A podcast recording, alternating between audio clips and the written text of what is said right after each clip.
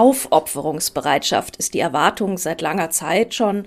Ein mildes Lächeln ist das, was man von ihr sehen möchte. Am Muttertag gibt es dann ein Dankeschön dafür. Der Druck, der auf Müttern lastet, ist enorm und er ist in den letzten Jahren, nicht erst im letzten, im Corona-Jahr, nicht kleiner geworden. Und darüber wollen wir heute sprechen. Danach wartet am Ende noch eine Gedichtlesung aus der Frankfurter Anthologie auf Sie. Kurz vor dem Muttertag in diesem Jahr hat Mareike Kaiser ihr neues Buch Das Unwohlsein der modernen Mutter veröffentlicht.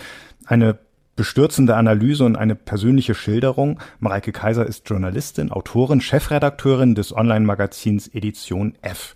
In Das Unwohlsein der modernen Mutter gibt Mareike Kaiser einen Überblick über Studien und Schriften. Sie gewährt gleichzeitig Einblicke ins Private, ja sogar bis ins Intime des Mutterseins, des Nicht mehr Könnens und wenn man ihr Buch liest, hält man das Wort Unwohlsein ziemlich schnell für die Untertreibung des Jahrhunderts. Heute ist Mareike Kaiser bei uns zu Gast. Herzlich willkommen und schön, dass Sie Zeit für uns haben, Frau Kaiser. Hallo, vielen Dank für die Einladung. Warum Unwohlsein? Ja, das ähm, habe ich mir nicht selbst ausgedacht, sondern ich habe mich da ja ähm, an einer Studie bedient vom Deutschen Institut für, Deutschen Institut für Wirtschaftsforschung. Ähm, das DIW hat 2018 äh, eine Studie gemacht äh, zum Befinden von Müttern in Deutschland. Und die haben damals herausgefunden, dass in den sieben Jahren nach der Geburt eines Kindes sich das mentale Wohlbefinden von einem Drittel aller Mütter ähm, substanziell, wie sie das nennen, verschlechtert. Mm, und ähm, da ging es eben um diesen Begriff Unwohlsein. Und ähm, die Studie sagt, dass das Unwohlsein der befragten Mütter sich äußert in drei Dimensionen. Auf der einen Seite ist das mentaler Stress, dann stressbedingter und sozialer Rückzug und depressive Verstimmung und Angstgefühle. Und ähm, als ich die Studie damals gelesen habe und auch eine Kolumne dazu geschrieben habe, konnte ich total viel mit dem Begriff anfangen, weil ich den so groß finde. Also im Sinn von, ähm, da steckt ganz viel drin. Ähm, angefangen vielleicht von einem eben so einem kleinen Unwohlsein, vielleicht so in Richtung Bauchweh, aber ähm, über Depressionen bis hin von, ich sitze vielleicht in der psychiatrischen Notaufnahme, finde ich, ist da alles drin und macht so eine große Spannbreite von Gefühlen auf. Jetzt könnte man ja sagen, Frauen haben doch eigentlich schon immer Kinder gekriegt. Was ist jetzt bei der modernen Mutter da anders? Ja, also die Versprechung ist anders. Ne? Wenn wir jetzt so überlegen, ähm, in den 50er Jahren, wenn da Menschen Kinder bekommen haben, dann war ja eine, eine klare Rolle vorgeschrieben, nämlich die der, ähm, die der Hausfrau, die sich gut um den Ehemann und die Kinder kümmert und darum, dass alles gut aussieht. Da war jetzt aber nicht noch so ein Druck, auch noch nebenbei zum Beispiel für das Erwerbseinkommen da zu sein und gleichzeitig auch nicht die Erwartung, Erwartung, sondern ähm, im Gegenteil ja eher die Erwartung auch nicht zu jammern, also nicht, nicht unglücklich zu sein und ähm, eben auch nicht Schieflagen äh, anzusprechen. Ich glaube, da kommen so zwei, zwei Punkte zusammen. Also mit moderner Mutter meine ich vor allem die Versprechung von, du, du kannst alles haben, aber du sollst und musst bitte auch alles haben. Ähm, also eben die, die Versorgerin zu sein für die Kinder, sich für die aufzuopfern, gleichzeitig Karriere zu machen im Job, aber bitte auch nicht zu viel und ähm, einen guten Körper zu haben, der bitte auch gleich nach der Geburt wieder aussieht wie ein Körper, der kein Kind ähm, geboren hat. Also das äh, hat sich schon nochmal sehr verändert in den vergangenen Jahrzehnten. Muttersein ist politisch, schreiben Sie. Was meinen Sie damit? Ja, ich finde, dass man an Müttern äh, ganz gut sieht, was Politik eigentlich im Alltag ausmacht. Also es kommen bei Müttern ganz viele politische Rahmenbedingungen dann ähm, ins Konkrete. Also wie, wie arbeiten wir eigentlich? Wie sind die Arbeitsstrukturen? Ähm, wie ist eine Kinderbetreuung organisiert? Ähm, aber auch was so Infrastruktur und Verkehr angeht. Ich weiß nicht, ob Sie das wissen, aber ähm, Männer und Frauen, wenn wir jetzt mal so binär sprechen, ähm, haben ja ganz andere Wege, äh, so im Alltag. Also zum Beispiel ähm, haben die meisten Männer einen, einen Weg morgens und einen mittags äh, oder Quatsch, äh, abends, nachmittags nach der Arbeit. Und Frauen sind den ganzen Tag ganz anders unterwegs, haben äh, kürzere Strecken zurückzulegen, aber mehr. Und ähm, ich finde, an Müttern kann man einfach ganz gut Politik erzählen und vor allem auch ja die die Auswirkungen. Und daher rührt ja auch das Unwohlsein, das ich beschreibe, denn die Strukturen sind eben nicht für Menschen mit Kindern und erst recht nicht für Kinder gemacht. Und das spüren Mütter relativ schnell, relativ deutlich. Ich habe das tatsächlich mal gelesen, dass es solche Dinge sind wie, ähm, wo wird zuerst der Schnee geräumt im Winter? Und das sind eben die Wege, die die Männer zurücklegen, die zuerst geräumt werden. Und dann müssen sich halt die Frauen, die vielleicht morgens mit dem Kinderwagen zum Supermarkt wollen oder äh, zum sonst wohin, äh, bei denen ist dann halt immer noch irgendwie, die kämpfen sich dann durch den Schnee. Und ähm, also solche Dinge, das ist immer, an sowas finde ich es immer ganz schön zu sehen, tatsächlich, ja. Ja, und aktuell sehen wir das ja auch. Ne? Also die politischen Entscheidungen, die gerade innerhalb der Corona-Krise getroffen werden, werden ja genau so getroffen, wie Sie gerade dieses Beispiel geschrieben haben. Es geht eben um wirtschaftliche Interessen und um ähm, die Arbeitswelt und wie das mit den Familien und mit den Kindern aussieht, ist dann eher so dahinter gelagert. Und das ist ähm, ein ziemlich großes Problem gerade. Und ein ziemlich beschämendes, eine ziemlich beschämende Feststellung, muss ich sagen. Ähm, Sie schreiben, dass Sie manchmal überlegt haben, die Arbeit am Buch abzubrechen. Und Sie haben bei der Buchpremiere erzählt, dass die Idee aus dem ähm, aufsehenerregenden Beitrag bei Z, ähm, der dem Buch zugrunde liegt, daraus ein Buch zu machen, zum Teil auch von Verlagen kam, zum Teil zogen Verlage dann ihr, ihr Interesse daran wieder zurück. Ähm, was steckt jeweils dahinter? Ja, also es hat kein Verlag das Interesse zurückgezogen, der es schon einmal bekundet hatte. Aber ähm, es war tatsächlich so, dass mir das Buch, obwohl der Artikel so erfolgreich war und auch so eine große Resonanz bekommen hat und ja auch für einen renommierten Journalismuspreis nominiert war, wurde mir das äh, Manuskript nicht aus den Händen gerissen. Oder naja, Manuskript war es damals noch nicht, es war ein Exposé. Ähm, dahinter steckt eine Abwertung von ähm, Müttern, eine Abwertung von Frauen, eine Abwertung von Vereinbarkeitsthemen. Ähm, ich finde da immer das Beispiel von Gerhard Schröder ganz, mm, naja, ähm, anschaulich, der ja das äh, Bundesfamilienministerium als Familie und Gedöns äh, bezeichnet hat. Und das spüre ich einfach in meinem Leben als Autorin, die seit zehn Jahren zu Vereinbarkeit äh, schreibt, stark. Also das ist irgendwie, ähm, das ist ja, hat einfach keinen guten Ruf. Das sind dann die, die Mütter, die ein bisschen jammern, aber dass es eben äh, höchst politisch auch um innenpolitische Themen geht und um Menschenrechte, wird oft nicht gesehen. Und, und dann steckt da natürlich auch noch so, wenn, wenn wir über Bücher und Verlage sprechen, ähm, auch so eine Wirtschaftlichkeit dahinter. Also ein Verlag hat abgesagt mit der Begründung, dass ähm, die Kernzielgruppe ja keine Zeit hätte zum Buchlesen. Und mhm. natürlich, also steckt da, ähm, obwohl das irgendwie höchst ironisch ist, auch was dran. Also natürlich ist das Zeitproblem das riesengroße von ähm, Eltern und vor allem von Müttern, aber gleichzeitig zu sagen, das ist dann keine Zielgruppe, die Bücher kauft, ist ähm, ja auch schwierig und ähm, und noch weiter gedacht, was bedeutet das eigentlich für uns als Gesellschaft, wenn man sagt, okay, die Eltern sind eh so überlastet, die haben keine Zeit, sich an einem kulturellen Diskurs ähm, zu beteiligen und dann lassen wir die auch einfach mal links liegen, weil es eh egal und wir hören nur drauf, was die, weiß nicht, 20 kinderlosen, weißen, heterosexuellen Männer zu sagen haben, die keine Care-Arbeit leisten müssen in ihrem Alltag, finde ich auch höchst problematisch. Also man fragt sich ja dann auch, ähm, ob diese Leute eigentlich überhaupt keine Mütter kennen. Also ist die Mutter irgendwie schon so stumm und so marginalisiert und so unsichtbar in der Gesellschaft, dass man das gar nicht mitbekommt, dass die ab und zu doch auch mal was lesen vielleicht? Ja, schwierige Frage. Also ist ja auch so die Frage, also wann ist man in der Öffentlichkeit eine Mutter? Ne? Es gibt ja auch ganz viele Mütter, die in der Öffentlichkeit stehen, aber nicht als Mutter. Ich kenne auch viele Autorinnen, die in der Öffentlichkeit stehen, die auch Mütter sind, die ihre Mutterschaft aber nicht thematisieren, weil sie wissen, dass sie dadurch abgewertet werden, weil sie wissen, dass sie dann zum Beispiel auch noch mehr ähm, Hass ausgesetzt wären. Das knüpft an den ersten Teil meiner viel zu langen Frage an, ähm, nämlich ähm, daran, dass Sie gesagt haben, Sie ähm, oder geschrieben haben, dass Sie manchmal überlegt hätten, die Arbeit am Buch abzubrechen und zwar aus Angst vor antifeministischem Hass. Mhm. Ja, also ich habe mehrmals überlegt abzubrechen. Äh, erst ja wegen der Überlastung ähm, zwischen Care-Arbeit und Erwerbsarbeit und dann noch der psychischen Belastung innerhalb der Corona-Krise und ähm, dann aber auch deswegen. Ja, also es gibt ähm, viele Menschen da draußen, also überall und eben auch im Internet, das ist ja nur ein Abbild der Gesellschaft, ähm, die das nicht gut finden, wenn Mütter laut werden oder sich beschweren oder klagen oder in meinem Fall anklagen und sich ein, ein Wunsch nach strukturell politischer Veränderung wünschen. Ja, und ähm, ich glaube nicht, dass die Personen keine Mütter kennen, weil also alle, glaube ich, haben welche. Ähm, aber da, ja, steckt, steckt einfach auch, also am Ende steckt da ganz viel Frauenhass dahinter. Hm. Es ist ja auch ein interessanter Widerspruch zu sagen, einerseits Zielgruppe können eigentlich nur Mütter sein, zum anderen aber ähm, die sollen mal schön still sein.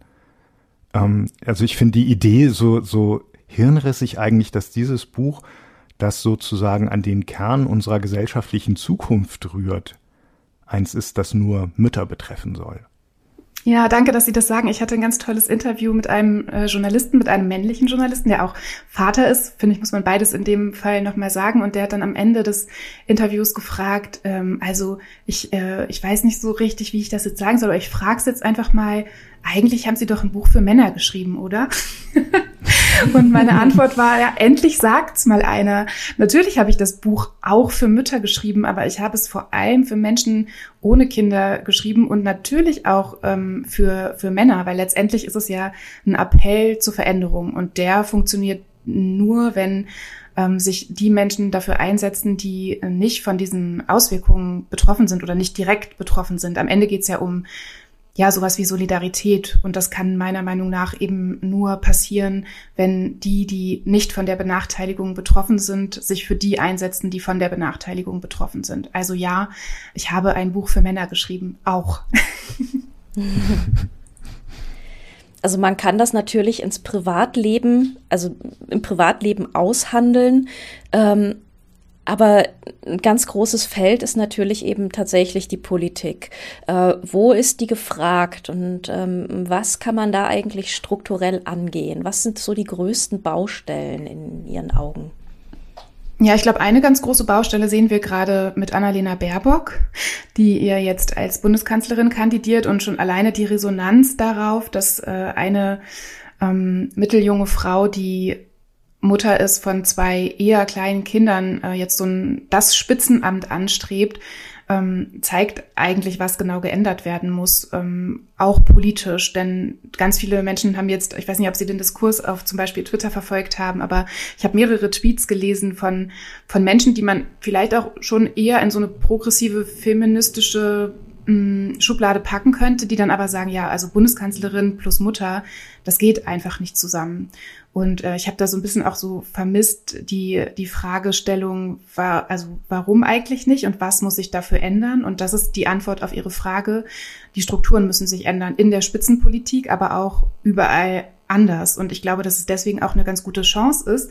Ähm, also sowohl die Kandidatur von Annalena Baerbock, aber auch wenn sie Bundeskanzlerin werden würde, jetzt mal abgesehen von ähm, politischen Unterschieden auch, die ich äh, zu ihr habe, aber ähm, ich finde es schon einfach sehr bemerkenswert, dass davon ausgegangen wird, dass eine Mutter das nicht kann, weil Job plus Mutterschaft sich nicht vereinbaren lassen, während äh, Väter, die kandidieren als Bundeskanzler, das, da wird noch nicht mehr drüber gesprochen, ob und wie viele Kinder die haben. Ähm, von daher, was sich verändern muss, sind ähm, vor allem die Bedingungen von Erwerbsarbeit. Also 40 Stunden zu arbeiten plus sich noch um äh, Angehörige zu kümmern, das, das geht einfach nicht auf. Wie geht das dann bei einer Bundeskanzlerin oder bei einem, bei Führungsspitzenkräften in der Wirtschaft? Also, ich glaube, 40 Stunden sind da ja fast noch eine Untertreibung, ne? Ja, genau. Hm, naja, ich glaube, es geht ähm, dadurch, dass wir wegkommen von so einem ähm, auf der einen Seite Vollzeitfetisch, aber auch so einem ähm, ja, Fetisch davon, alles alleine machen zu müssen. Also so einer, so ein, überhaupt, also ich würde tatsächlich auch das Konzept ähm, Bundeskanzlerin hinterfragen. Da wurde jetzt ja auch schon ähm, rund um Robert Habeck und Annalena Baerbock drüber gesprochen, warum nicht eigentlich sowas zu zweit machen? Also warum, warum muss so eine Führung eines Landes an einer Person aufgehängt sein? Warum kann das nicht ein ein Team sein. Ähm, und ich finde, also das kann man von, von dort, von dieser Spitzenposition kann man auch auf andere Organisationen das runterbrechen. Warum muss es immer eine Chefin oder einen Chef geben? Warum kann man sich das nicht teilen? Und gleichzeitig die Frage, ist eine gute Führungsperson nicht auch eine, die gut delegieren kann? Ähm, ich glaube, es geht dann vor allem auch darum, in wichtigen Entscheidungspositionen erreich, äh, in, in wichtigen Entscheidungssituationen erreichbar zu sein. Aber ich glaube, es geht nicht darum, 24 Stunden am Tag erreichbar zu sein, sondern sich ein Team aufzubauen, ähm, bei dem man auch ganz viele Dinge abgeben kann, auf die, die man sich verlassen kann. Und ein Thema meines Buchs ist ja auch so eine hm, in Fragestellung von Autonomie. Also sind wir eigentlich alleine oder sind wir nicht eher ein Teil der Gesellschaft und was sollte eigentlich wie viel, wie viel ja, hm, Wertschätzung bekommen? Und ich finde, es ist total wichtig, sich zu verge vergegenwärtigen, dass wir alle davon abhängig sind, dass es um uns herum Menschen gibt, die sich um uns kümmern, in dem Fall aber auch mit uns arbeiten. Und ich würde mir einfach wünschen, dass das aufgeteilt wird, also sowohl die Fürsorge, aber auch die Verantwortlichkeiten. Ich finde nicht, dass eine Bundeskanzlerin alles 24 Stunden am Tag alleine machen und entscheiden muss. Und gleichzeitig hat diese Person ja auch noch einen Partner. Ne? Also die Kinder der eventuell zukünftigen Bundeskanzlerin haben ja auch noch einen Vater. Ähm, ich habe gehört, die können sich auch ganz gut um Kinder kümmern. Da kann Fritjof mehr zu sagen. ich habe das auch gehört. Ich habe das auch gehört. Ähm, es geht nur gemeinsam, ähm, heißt das jüngste Buch der Soziologin Jutta Almendinger, die wir vor ein paar Wochen hier im Podcast im, zu Gast hatten.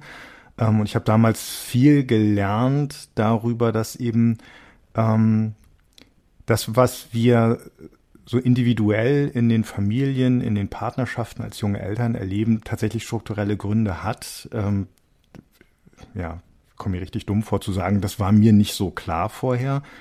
Ähm, und ähm, sie hat auch erzählt, also dass es strukturelle Gründe sind, die jungen Eltern regelrecht nahelegen, die Ideale der Gleichberechtigung aufzugeben, wenn es sie denn in ihrer Beziehung gegeben hat und die ähm, Mütter in so eine beruflich und wirtschaftlich wirklich problematische Situation bringen. Ähm, es geht nur gemeinsam, klingt so ein bisschen fies, glaube ich, in den Ohren von Alleinerziehenden, wie ich immer mal einer war oder wie sie auch eine sind. Ähm, gemeint ist Solidarität in einem größeren Sinne über die Familie, wie sie zusammenlebt, hinaus. Mhm. Ja, also würde ich auf jeden Fall sagen, genau, ich bin ja nicht, nicht ganz alleinerziehend, also ich bin auch immer vorsichtig, mich als alleinerziehend äh, zu bezeichnen. Ich bin ja getrennt erziehend, das heißt, ein Teil meines Lebens bin ich alleinerziehend und den anderen Teil äh, übernimmt dann ja schon auch ähm, eine andere Person. Ich finde, das ist auch nochmal ein ganz großer Unterschied, gar nicht unbedingt ausschließlich in der ähm, ja in der Ausführung der der tatsächlichen Care-Arbeit, sondern auch was so eine Verantwortlichkeit und so eine Last und einen Austausch angeht. Ich finde, das ist auch ähm, nochmal ja zusätzlich ähm, belastend für ganz ganz Alleinerziehende. Und ich mhm, hätte kurz bevor ich antworte noch eine Frage an Sie, warum Sie äh, sich also Sie haben sich ja quasi gerade so ein bisschen entschuldigt dafür, dass Ihnen das vorher nicht bewusst war, dass das strukturell ist. Und haben Sie eine Idee, warum Ihnen das nicht bewusst war? Also warum es dieses Buch brauchte? Und, ähm, und also hatten Sie vorher gar keine Ressourcen, sich darüber Gedanken zu machen? Oder haben Sie eine Idee, warum das dann erst mit dem, dem Buch so für, für Sie klar wurde?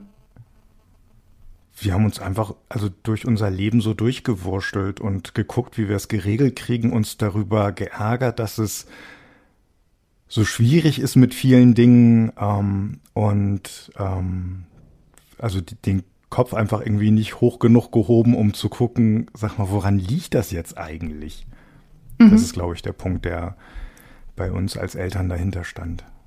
Ja, weil, also ich finde das total legitim und ich finde das auch fast, ähm, also das liegt auf der Hand, dass äh, gerade Eltern oder auch Teilzeit, Alleinerziehende oder ganz Alleinerziehende ähm, gar keine Ressourcen und Zeit und Kraft haben, sich damit zu beschäftigen. Und es ist einfach so viel einfacher, die Schuld auch an, an dem, dass man Dinge vielleicht nicht schafft oder dass alles so anstrengend ist, bei sich selbst zu suchen. Und ich finde so, ähm, der gesellschaftliche Diskurs trägt dann auch nochmal dazu bei. Also das ist sicherlich auch ein Grund gewesen, jetzt äh, für mein Buch, also das dann auch wirklich zu schreiben, trotz der äh, ganzen Widrigkeiten drumherum, ähm, weil ich das sehr erleichternd finde. Ähm, ich finde das total erleichternd, diese Aha-Momente zu haben ähm, in den unterschiedlichsten Bereichen, die ich ja auch in meinem Buch dann beschreibe, dass es, ähm, dass diese ja dieses Scheitern an diesem idealisierten Druck eben nicht ausschließlich mit mir persönlich zu tun hat, sondern in der Gestaltung der Welt, in der ich lebe. Empfinden Sie das auch als erleichternd, diesen Aha-Moment gehabt zu haben und es dann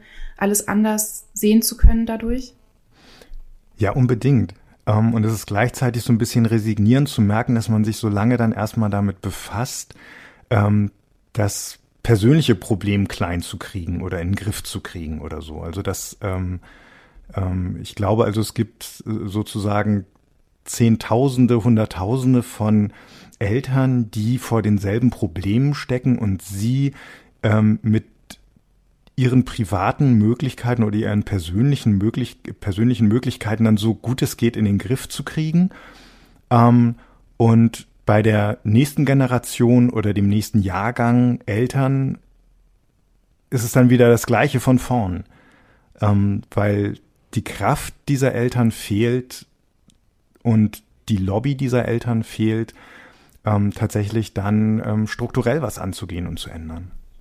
Ja, womit wir wieder bei der, bei der Solidarität wären ne? und bei der, bei der Frage ja auch, wie, wie kriegen wir das hin? Weil ich glaube eben nicht, das war, war jetzt auch, kam öfter so in den ähm, Interviews rund um mein Buch, dass dann JournalistInnen gesagt haben, ja, jetzt müssten doch die Mütter eigentlich streiken oder einen Aufstand planen oder eine Petition machen. Und ich denke so, ja, okay, müssten wir, aber was sollen wir denn eigentlich noch alles machen? Also gerade sind alle Mütter, die ich kenne, wirklich extrem am Limit oder darüber.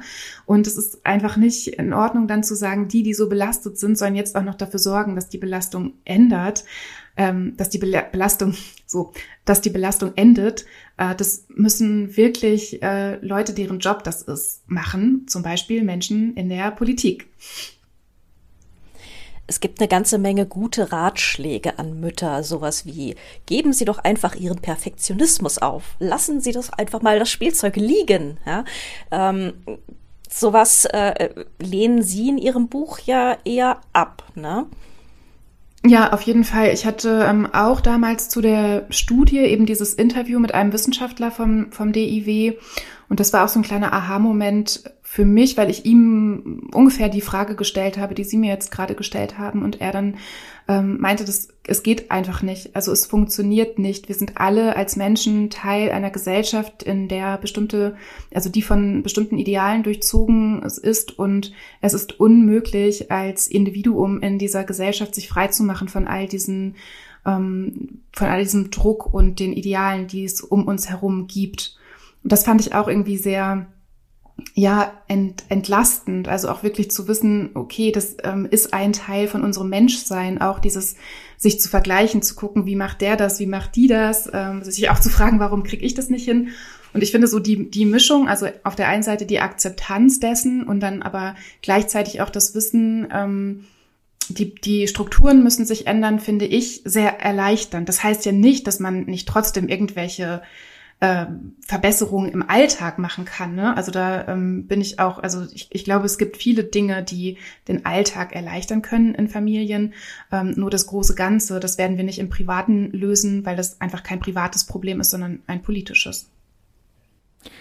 Ich hatte mir, äh, vielleicht liegt das an diesen Mariendarstellungen, die man so aus der Kunstgeschichte kennt. Ich hatte mir immer vorgestellt, dass es dieses Bild der selbstlosen, hingebungsvollen Mutter mit dem zärtlichen Blick schon immer gab. Also, dass es sozusagen ununterbrochen und allgegenwärtig ähm, ist. Und bei Ihnen lese ich jetzt, dass es da durchaus so Aufs und Abs gab. Das fand ich sehr interessant mhm. an Ihrem Buch. Ja, genau. Also das fand ich auch interessant bei der Recherche, einfach ähm, zu dem Kunstkapitel auch zu sehen, dass es ähm, kritische Blicke auf Mutterschaft schon auch immer gegeben hat, genauso wie diese heiligen Darstellungen ähm, und auch so eine Auseinandersetzung mit nicht, nicht gewollter Mutterschaft eben ja auch aus den Gründen, ne? also aus der Frage, kann ich eigentlich meiner Kunst nachgehen, wenn ich, wenn ich Kinder habe und das, das auch was ist, äh, was sich seit Jahrzehnten, wenn nicht sogar Jahrhunderten auch durch die ähm, Kunstszene zieht, ähm, fand ich total spannend, aber also gleichzeitig natürlich auch erschreckend, ne? wenn man sich überlegt, dass ähm, Frauen sich darüber seit Jahrhunderten Gedanken machen und auch Dinge anklagen und sich auch die Frage stellen, kann ich überhaupt äh, Kunst und Kinder miteinander ähm, vereinen? Und ich finde, das ist auch eine, eine Frage, die innerhalb einer Kunstszene sehr viel größer diskutiert werden müsste, weil ja ganz viele Perspektiven in der Kunst auch ähm, fehlen, wenn Mütter nicht Kunst machen.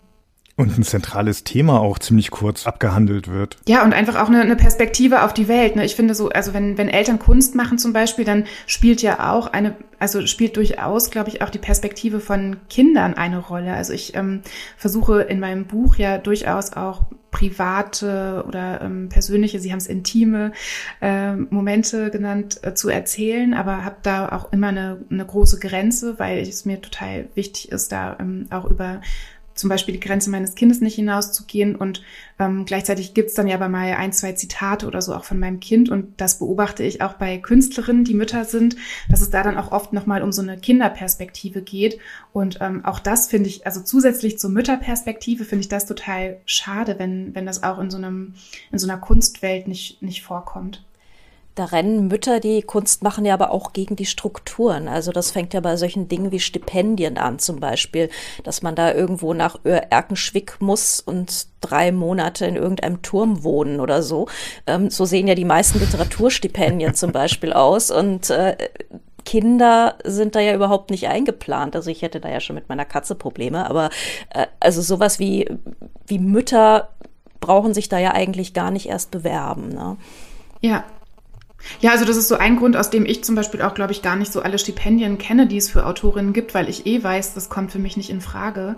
Ähm, also ja, das ist total problematisch und ähm, auch jetzt gerade innerhalb der Krise ist es ja auch statistisch nachgewiesen, dass ähm, zum Beispiel Wissenschaftlerinnen ja auch weniger Arbeiten ähm, einreichen und ähm, was ich beobachtet habe, ist auch, dass Mütter, die schreiben, also politische Kommentatorinnen zum Beispiel, sehr viel weniger Kommentare geschrieben haben.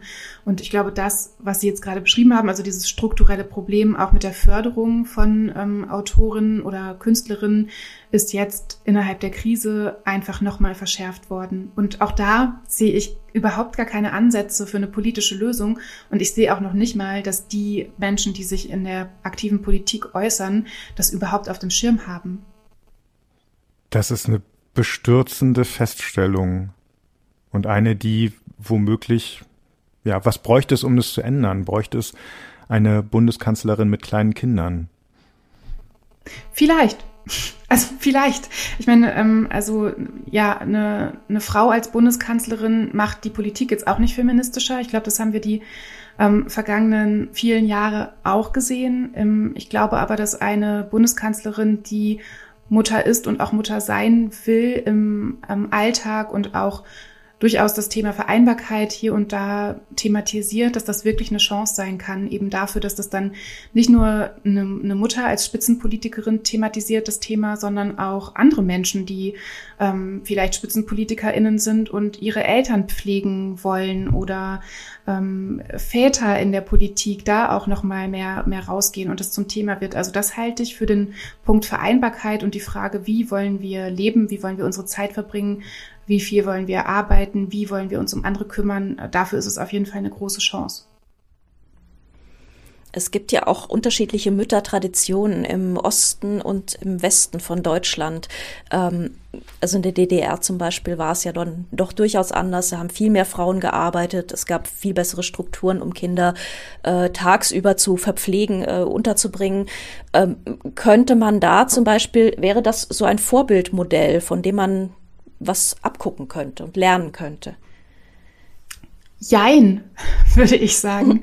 Weil das ähm, Problem der Vereinbarkeit war ja da durchaus ähm, ja fast genauso vorhanden wie jetzt gerade. Ich finde es aber total wichtig, den, den Blick auch noch mal größer zu machen, weil gerade Vereinbarkeit von Frauen ähm, in Deutschland immer sehr westdeutsch erzählt wird. Deswegen war mir das ja auch im Buch wichtig, da auch zu sagen, das ist zwar meine Perspektive und das ist auch die, über die man meistens liest, aber es gibt da eben noch eine ganz andere und ich beobachte schon, dass ähm, Menschen, die in der ehemaligen DDR sozialisiert wurden, nochmal einen anderen Blick haben auf Erwerbsarbeit und ähm, auch Erwerbsarbeit von Frauen und Müttern und dass es einfach nochmal selbstverständlicher war. Aber gleichzeitig ist es eben auch schwierig, so eine Emanzipation oder progressiven Fortschritt nur daran festzumachen, dass Mütter jetzt mehr arbeiten. Also das kann halt auch nicht sein, dass die, die eh schon viel machen, dann einfach nochmal mehr machen und das soll dann äh, der Fortschritt sein. Das, das funktioniert leider nicht. Und ähm, ich glaube, dass wirklich die wichtigere Frage ist, die wir uns stellen sollten, wie kriegen wir das hin, dass wir alle weniger Erwerbsarbeiten und so Erwerbsarbeiten, dass wir aber auch alle gut davon leben können. Denn wenn wir jetzt uns zum Beispiel nochmal so Themen angucken wie ähm, der, der Sektor der Geringverdienenden, das sind dann ja auch oft äh, Frauen, auch oft Mütter, oft Mütter mit Zuwanderungsgeschichte. Ähm, da kommen auch nochmal so viele Themen zusammen und ich glaube, es geht wirklich eher um, um das Thema, wie wollen wir arbeiten, so dass alle gut davon leben können. Jetzt ist Ihre Stimme nicht die einzige auf weiter Flur. Es gibt ähm, zum Glück immer mehr ungeschönte Erzählungen darüber, was es heißt, Mutter zu sein. Und man hat schon so ein bisschen den Eindruck, da bewegt sich langsam was. Ähm, was hat denn jetzt Corona eigentlich mit dieser Bewegung gemacht? War, hat sie sie beschleunigt? Hat sie sie eher aufgehalten? Wie ist das momentan so in Ihrem Gefühl? Was beobachten Sie da? Ja, abschließend kann ich das, glaube ich, noch nicht beurteilen. Ähm, am Anfang der Corona-Krise war es auf jeden Fall so, dass die Stimmen, die Sie angesprochen haben, und genau, ich bin nicht die einzige schreibende Mutter auf dieser Welt, zum Glück, ähm, äh, die sind stiller geworden, also inklusive mir, weil wir alle natürlich zu Hause saßen, äh, teilweise die Kinder auf dem Schoß und große Sorgen und wie soll es jetzt eigentlich weitergehen und wie kriegen wir das alles hin? Und die meisten Menschen, die ich kenne, ähm, hatten einfach überhaupt gar keine Ressourcen, dann noch groß zu publizieren zu diesem Thema. Thema. Ähm, aus dem Grund habe ich dann ja so ungefähr vor einem Jahr den Hashtag Corona-Eltern etabliert, weil ich gemerkt habe, erstens, ich kann diese politischen Kommentare gerade nicht mehr schreiben. Ich sehe aber auch, meine Kolleginnen können das nicht. Ich sehe gleichzeitig, es gibt viele Geschichten, die erzählt werden müssen und habe das äh, quasi einfach mal rausgegeben an alle und ähm, der ging dann auch viral und darunter gibt es bis heute ganz viele, ganz viele Beiträge unter dem Hashtag. Ähm, also ich sehe durchaus Bemühungen und ich sehe auch so politische Aktionen, die von Eltern ausgehen. Es soll jetzt zum Beispiel am 6. Mai einen ähm, Familienstreik, haben sie es, glaube ich, genannt, äh, geben. Aber das sind eben, ja, es sind kleine Aktionen, denen so ein bisschen so der große Wumms fehlt. Und das wundert mich eben nicht. Also Eltern haben keine Lobby, Kinder noch weniger.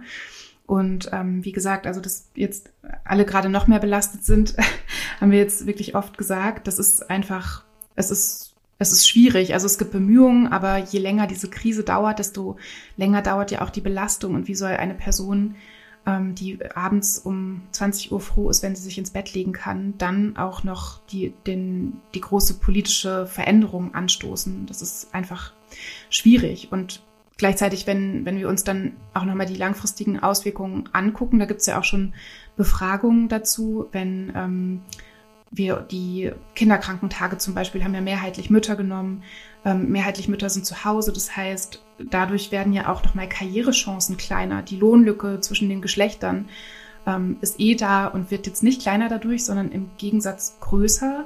Ähm, ja, also von daher sehe ich da jetzt gerade in Richtung Gleichberechtigung das Gegenteil von einem Fortschritt. Dabei würden wir uns genau diesen Fortschritt ja so sehr wünschen.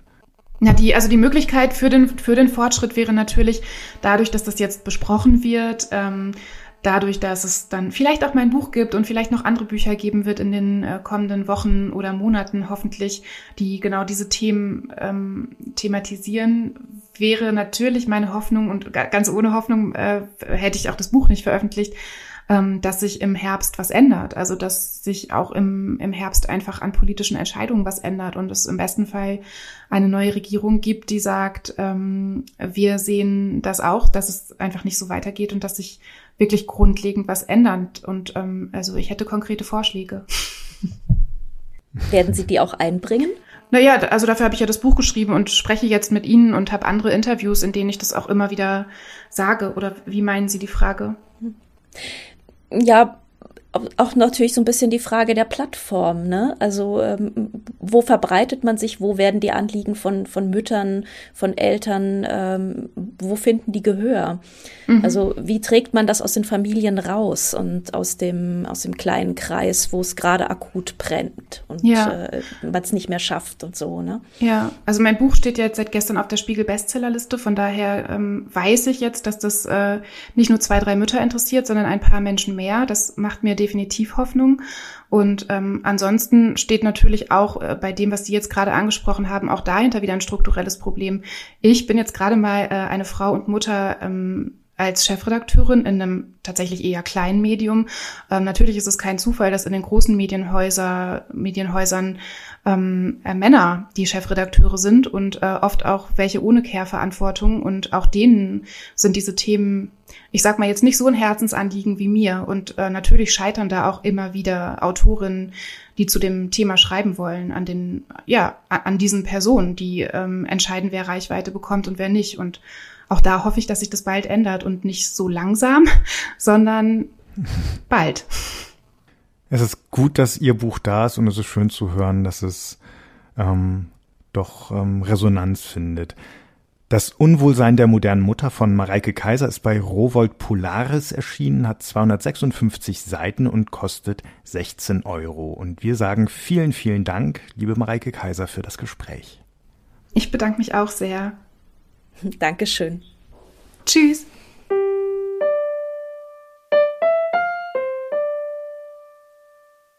In den Shownotes und auf unserer Seite faz.net slash Bücher-Podcast, Bücher wie immer mit OE, finden Sie unser Gespräch mit Jutta Almendinger und weitere Beiträge zum Thema. Außerdem Rüdiger Görners Interpretation eines Gedichts des großen britischen Historikers und Dichters Robert Graves. Es heißt Fragment und stellt die Frage, ob Wörter lieben können. Das Gedicht stammt aus der Frankfurter Anthologie im Samstagsfeuilleton der FAZ. Sie hören es gleich zum Schluss, gelesen wie immer von Thomas Huber. Haben Sie Anmerkungen oder haben Sie Fragen zu dieser Folge oder allgemein zu diesem Podcast? Wir freuen uns über Post. Sie erreichen uns unter der E-Mail-Adresse bücher-podcast.faz.de, Bücher mit UE, oder per Direct Message auf Instagram unter @fazbücher. Bücher auch hier mit UE. Und wir hatten eigentlich erst gedacht, dass wir diesen Instagram-Account tatsächlich Bücher mit UE nennen. Hat man uns ausgeredet. Wenn Ihnen dort oder sonst wo die Möglichkeit begegnet, ihn zu liken, zu abonnieren oder mit Sternchen zu bewerten, wir freuen uns. Und für heute sagen wir vielen Dank fürs Zuhören und bis dann. Machen Sie es gut. Robert Graves Fragment Rührt, wühlt es sich auf, ein Flüstern der Liebe. Gebannt hin auf ein Wort, steht die Zeit still. Bis ihr ruhiges graues Auge sich zu einem Himmel weitet und die Wolken ihres Haars wie Stürme vorüberziehen. Aus dem Englischen übersetzt von Rüdiger Görner.